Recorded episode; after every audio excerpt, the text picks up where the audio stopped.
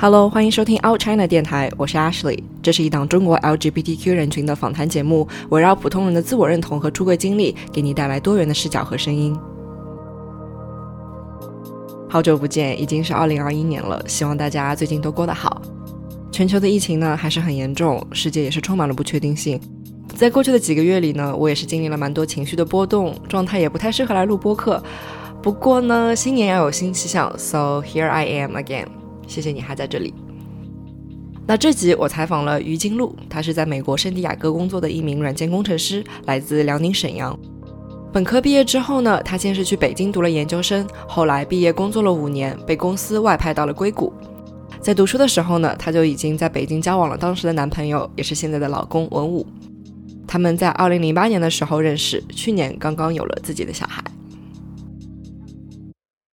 我们两个中间过程还是挺曲折的吧，因为前前后有两个人异地异国了好多年。最开始的时候，我们虽然都在北京，但是因为一个海淀，一个在海淀，一个在朝阳，嗯，他从学校到我那里还要坐公交车一个半小时单程的公交车。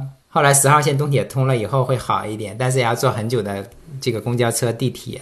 基本都是周末、周五会过去，然后周周日的晚上或者是周一早上回去。嗯，所以最开始的两三年，我们都是周末夫妻，然后周末夫妇。嗯，后来他毕业了以后，然后他要去德国做博士后，然后后来要去英国做博士后，然后我又来美国，所以我们在北京。一起了两三年，然后就我在北京，他在德国；我在北京，他在英国；他在英国，我在美国。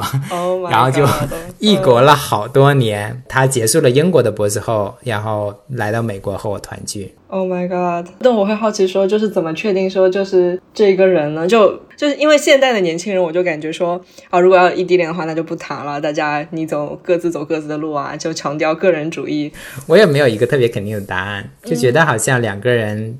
交往的还很好，可以真的完全做自己。就是跟他在一起的话，不需要去装着啊，去假装是另外一个人呐，就可以真实的展现自己。就是我特别喜欢跟文武在一起，就是他从来都不会 judge 我。嗯，就是我还是一个，我觉得自己还是一个有点敏感、有点有点小自卑、有点小控制欲的人。然后就，但是跟他在一起呢，就就感觉特别有安全感，特别不会被 judge，不会被 criticize。嗯。然后就觉得蛮舒心的这种感觉，从我从我这个角度来讲，就我会好奇说，你们这种 compatible compatible 这种，嗯，能够在一起是十十几年来着，十二年，对，十二年，然后我们结婚也已经七第七个年头了。嗯，对，就就这个十三年讲出去，就是在 gay calendar 里面，感觉就是 forever，就真的很少见到能够在一起那么久的 couple，所以真的很好奇，说你觉得到底是什么样的特质？因为你刚刚前面说他对你来说的感受是你觉得在他面前觉得很舒服，他不会 judge 你，不会 criticize 你。那你对于他呢，或者说你们两个之间的这个 dynamics 是什么样呢？我觉得从他的角度来讲，他也跟我聊啊，他应该也是有这样的感觉，就是在我面前他会比较去 relax。另外的话，我觉得我们两个人之间交流还比较多，嗯，比如说异地的时候，我们经常会，那肯定视频聊天啊，然后去打电话呀，嗯，然后有时候就两个人都不怎么没什么事情可聊的时候，但也还把视频开着，就是他把视频开着，我把视频开着。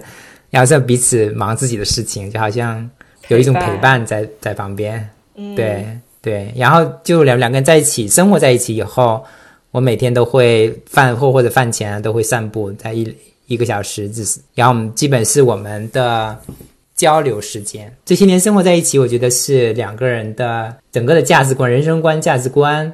很多慢慢慢慢都去非常的 align 了。嗯，现在虽然已经结婚七年了，我觉得好像没觉得有七年之痒，没觉得痒。哦，好羡慕。不怎么痒。OK。所以就是不管是从知识上面是相当的，然后人生观的方向是相似的，然后又可以有聊不完的话。有点 summary，summary 的非常好。哎呀，就是露出了一种羡慕的眼神。我现在也不知道是到年纪了还是怎么样，但是我现在只要看到能够在一起，因为看到能够在一起十年以上的 couple，我我我就是星星也就说，请告诉我能够谈长久恋爱、爱情保鲜的秘诀，我特别想要知道。就 communication communication communication。Yes yes。OK，哎，那当时结婚的时候有跟家里人说嘛？就是跟可以聊聊跟家里双方跟家里出柜的过程吗？跟父母出柜是在一二年的时候，一二年十一的时候，嗯，但在这之前的话，我还是整个就是跟家人出柜的过程，我还是比较有比较有策略、比较有心机的。嗯，快来说一说。我是先跟我哥哥出柜，然后跟我的一个表姐出柜，表姐的妈妈是我是我阿姨，然后呃跟我那个阿姨还有另外一个阿姨跟两个阿姨出柜。然后之后才跟我爸妈出轨，因为我在想啊，因为那两个阿姨跟我妈妈关系都比较好，所以我在想啊，以后跟我妈妈出轨了以后，那两个阿姨可以帮助开导一下我妈妈，如果她想不通的话。Sidekick。对啊，在我哥哥、那我嫂子他们知道了之后，当然当然也会帮我去开导啊，做了做了好多铺垫，还是。那那个时候，其实我就通过我哥哥，让他们告诉我妈啊，记录要有一件重大的事情要告诉你们。然后十月的时候，那时候他刚好。爸妈刚好在我哥哥家帮他们呃带带孙子，然后就我就去了呀。然后有一天我就带他们两个人去去散步，然后我就跟他们说啊、我说爸妈有件事情我要跟你们说。他说是啊，你哥哥告诉我了，有件重大的事情，到底是什么呀？嗯。然后我说我说妈，你不是老问我到底有没有女朋友啊？我说没有女朋友，你老说你一直以为我在骗你吗？嗯。我说那我告诉你。其实我并不喜欢女孩，我喜欢男孩子。然后我妈就说：“那你是同性恋吧？”我还挺吃惊的，她居然知道同性恋这个事。然后我一这样说，她立刻就反应出来了。然后我就说：“那是啊。”然后又聊了一些同性恋到底怎么回事啊。那个时候我跟我朋友在一起已经有三四年的时间了，嗯，所以又聊了一些啊。那你现在有到底有朋友吗？然后说我有一个男朋友啊，然后就给他讲我们认识的过程啊。感觉我妈接触的接触就就接受的还比较快，但是我爸当初也没说什么，嗯，然后我爸就是一个呃 different story，当初就没没说什么，然后他是一个就是就是感情不怎么外露的一个人，也不怎么善于表达自己的。然后我妈后来就告诉我，他我爸的时候跟一些朋友啊、邻居啊一些喝酒，然后然后他就提到我的事情，他就哭，嗯，就非常变得非常情绪化。可能过了四五年、三四年以后，慢慢慢慢的才才才才算真正接受吧。然后跟我妈一直，她话比较多，然后我们就聊，就说一直沟通很顺畅。之前打电话呀，后来有了微信就开始视频聊天，嗯。然后但是就跟他出柜之前嘛，总是觉得有这样的一个隔阂。就像刚才说的，他老是问我你有没有女朋友啊？然后就毕业了以后好几年还没有女朋友，说你到底有没有女朋友啊？然后你你是不是有女朋友不愿意告诉我呀？他就觉得好像我在骗他。然后后来跟他出柜了以后，就觉得好像之间的这层这层隔阂已经打破了，就跟他之间的这个沟通变得顺畅了很多。嗯，那跟父母之间你，你很难跟他去聊工作上的事情，对不对？你说 KPI，你跟他聊这些事情，他他也不怎么懂，对不对？嗯嗯。然后再有的话，要不然你就跟他听他说这些街坊邻里各种各各种各样的事情了。所以你跟他交流这个话题其实挺少的，然后你再把这个你的个人生活这个话题移除移除出去，那你基本跟他就跟父母就觉得感觉很少有话题可以聊。嗯，但是我跟他出柜了以后，那突然间发现啊，有这么一大块的事情都可以聊了，跟他聊。啊，你这个这么多年你怎么过来的呀？然后你这个你跟你朋友之间到底怎么回事啊？你们俩现在相处的怎么样啊？嗯，诶，他他最近过得好不好啊？然后你们最近有没有吵架呀？这种事情就就好多好多事情可以聊。发现跟我妈妈之间的这个关系突然变得亲密了很多。嗯嗯，OK。但是你想，你选择那个一二年的那个时间点，是因为要打算结婚了吗？所以说这件事情总是要跟家里人说的，是觉得时机到了吗？对，我觉得应该是时机到了吧。那我觉得自我认同出柜，那肯定是一个让我最终实现我自己过自己想要的生活的一个非常重要的一部分嘛。所以说，我想跟他们出柜，想告诉他们，想让他们继续在我生活里面，是我生活的一部分。嗯所以，所以我觉得时机成熟了，就所以就告诉他们。嗯但是我觉得现在来讲，好像我觉得我爸的认同可能还比我妈还，也许还好一点。我妈有的时候她还是说，哎，街坊邻居谁又问了，说你怎么回事啊？她现在还是挑选一些比较比较要好的一些街坊邻居，她告诉其他的一些人，他还不想说，嗯所以他可能还会觉得有一种觉得这件事情不不光彩啊，还有一样一那样一种心理。但是我爸现在好像觉得无所谓，他们愿意说谁，他们愿意说就说呗，无所谓了。所以，所以我觉得好像我爸的认同还比我妈可以还好一些。嗯嗯，那你觉得是因为他自己有做，比如说去学习了解这方面的信息，呃，慢慢自我教育了，所以就慢慢接受了，还是说就是因为真的很爱你啊，很爱儿子，所以不得不接受，然后心态上过去了也就过去了？你觉得他的他的自我认同，他的出轨过程是怎么样完成的呢？我觉得包括我爸爸，包括我妈妈，嗯基本最重要最重要的还是因为他们是爱我的，我是他们的儿子，他们爱我，所以他觉得接纳我、支持我、让我幸福、让我开心，这是他们最想要的，所以他们最终选择接纳我。嗯，或者是说，其实这个世界上最重要的还是你们这个小家庭的爱和小家庭的关系。就这个东西，其实比外面的流言蜚语或者外面的呃七大姑八大姨、街坊邻居来说更重要。所以这个可能 foundation 有了之后，别的问题都是可以家通过这个小家庭内部向外发散去解决。对呀、所以说，就像我爸妈现在来讲，基本就是像我我爸爸，他就讲，那谁愿意说谁就说吧，我不在乎。嗯，那我孩子过得好好的生活，他知道我跟我爱人在一起，两个人在这边很安稳的生活在一起，然后很幸福很开心，那他就放心了。嗯我觉得这个这个这个东西还是最重要的。嗯嗯，我觉得这个真的是伟大的父母的爱，就是 unconditional love。因为很多感觉家庭关系不好的，是因为是那些是有条件的爱，就觉得你得完成我的一些期待，你得达到我对你这个小孩的一些要求，你才是我心中好孩子，不然我就不爱你。我觉得这是一个很很大的一个很大的一个命题啊，因为现在有了，我现在有了小孩以后，也开始呃看一些育儿的书啊，然后上一些育儿的课程，也开始考虑这个问题。将来小孩如果做一些我不喜欢做的事情，然后我怎么办？我要不要放手？我要不要去因为爱他，所以让他去做自己喜欢的事情，还是让他过我想过的生活？这是一个需要修炼的一个事情。对，那那那就说到这一点的话，你看完了这些育儿书，或者说你自己生了小孩，成为爸爸以后，心态上有什么转变？要不先说说开始怎么会有那个推回先从生小孩这件事情开始说吧？怎么会想到要就一直是想要生小孩吗？这是在你们两个人的规划当中的一件事情吗？应该算是吧，特别是两个人结婚了以后，就开始讨论这个事情。就首先我们两个人还都挺喜欢小孩的，嗯。另外呢，就是还是有一点中国的一些传统观念嘛，觉得传宗接代啊，觉得还是有点这样的观念，觉得好像有了有了孩子以后，好像这个家更加充实，好像更加完整、更加圆满，有这样的一种传统的观念在，所以，所以我们还，所以最终做了这样的决定。嗯代孕这件事情在国内是不是还还挺敏感的？就是觉得这 controversial 嘛，所以我在想这个东西，关于代孕这些东西，我们要不要把它放到里面？嗯，我还是我就我还是想放进这个节目里面，因为我觉得对于尤其是对于 gay community 来说，代孕是一个非常现实以及非常普遍的一个将来一定会经历过的一步路嘛。对，因为这件事情其实在美国，尤其是在呃美国有几个州是合法嘛，加州还有哪里？Oregon、New York。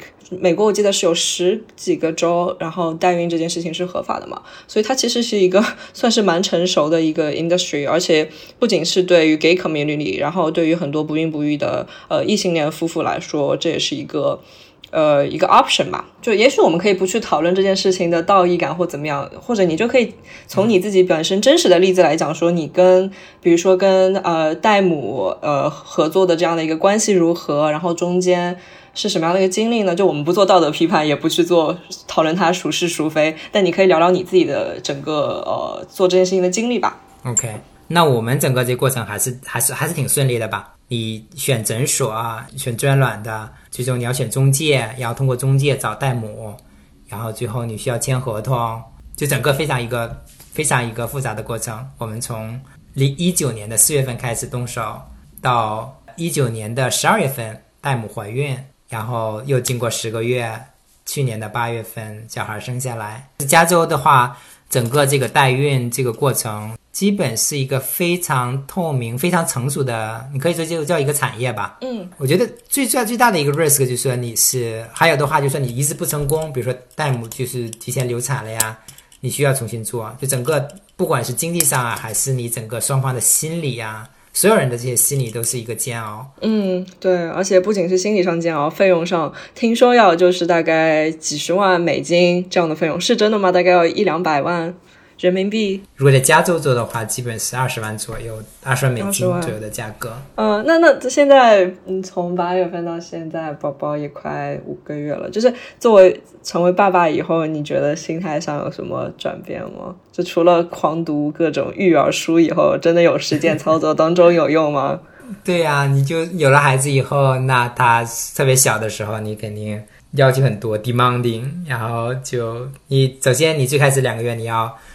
每天晚上要起来两次、三次，要喂奶、换尿布，那你都几个月都不能睡一个整觉。再有的话，就是你首先要把它放在第一位，他有什么需求啦，他饿了、困了、哭了，你都需要需要照顾他，所以你自己的需求都要放在第二位了。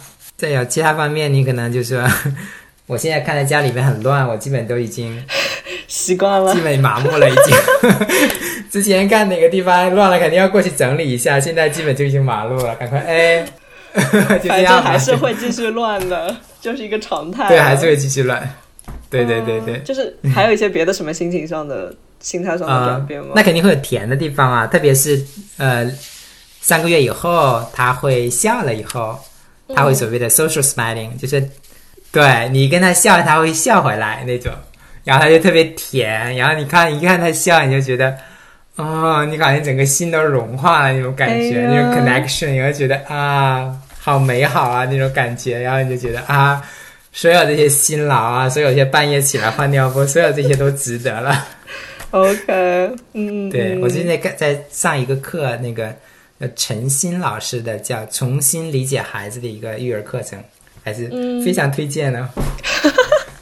好的，不知道我们听众当中 有多少人已经到了生小孩的这一步。对，我觉得这两个交集应该可能还挺少的。同性恋家庭要同性恋，并且有孩子，并且才能上同一个课，我觉得这个交集应该挺小的。对，然后可以就是再回去说说看游轮这个事情嘛，因为就是我我们认识也是当时在二零一八一九年，二零九对二零一九年六月份。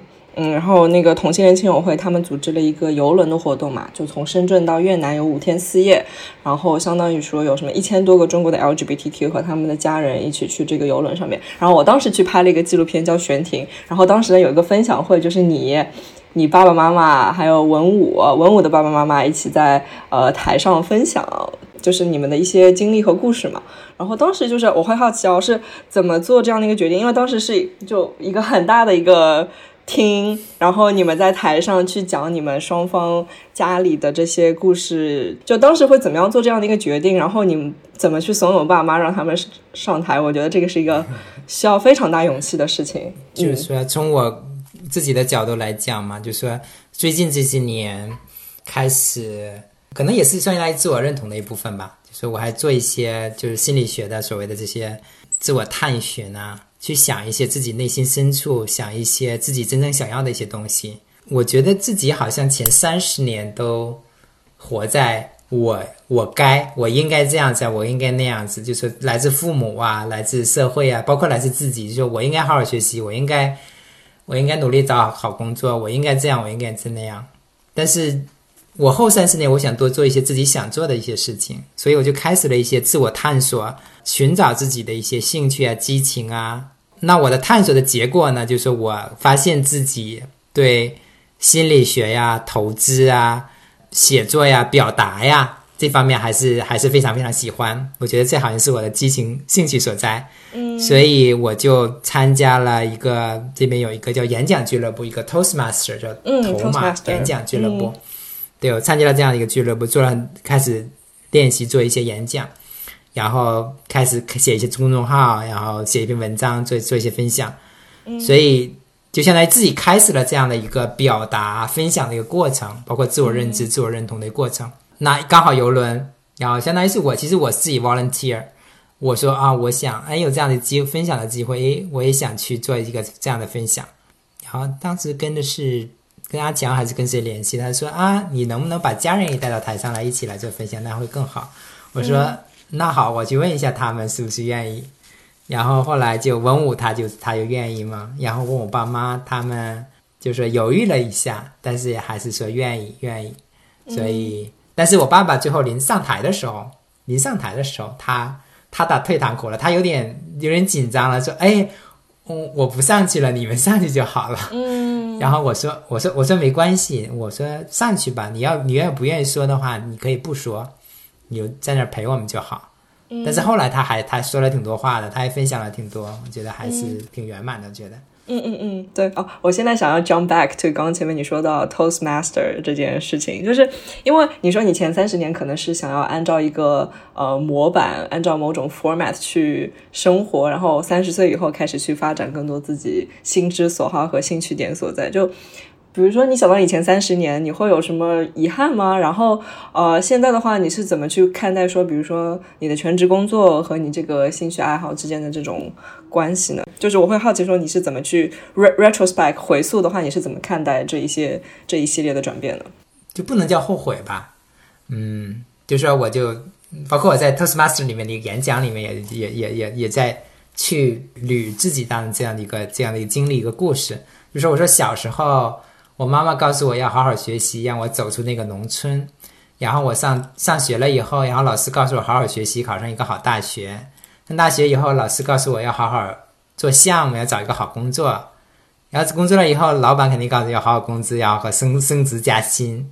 所以我就在 follow 他们所有人的 suggestion，follow 所有的人的他们的建议，说你应该这样做，应该那样做。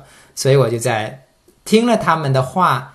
但是其实这个结果也还也也也也是一个好的结果，因为你可能真的是走出了那个小小农村，然后走到大城市，然后找到理想的工作，然后有一个比较好的收入。那我觉得我得到了很多，但同时你可能也失去了一些东西，就说我可能没有真正的一些自己喜欢的激情的东西、兴趣的东西。不知道自己想要什么，可能内心深处的一些自我询问的一些东西少了一些，嗯，所以，所以我就开始，OK，现在三十岁的时候做了一个计划，啊，后三十年我想做一些，多做一些自我探寻，做一些自己想做的事情，嗯嗯，所以前三十年应该也不算后悔，但是相当于是给我后三十年的这样的做一个铺垫嘛，也是也是，对，就可能被迫，也不说被迫吧，就是觉得走了一条很正统的路，但是。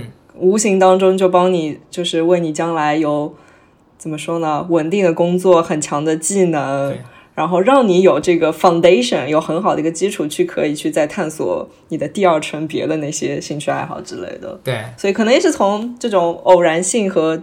偶然性当中有一些必然性的导向吧。嗯哼，嗯，是这样。然后还有最后几个问题，就是呃比较大的一个问题啊，就怎么看待中国和美国的 LGBTQ 社群未来会如何？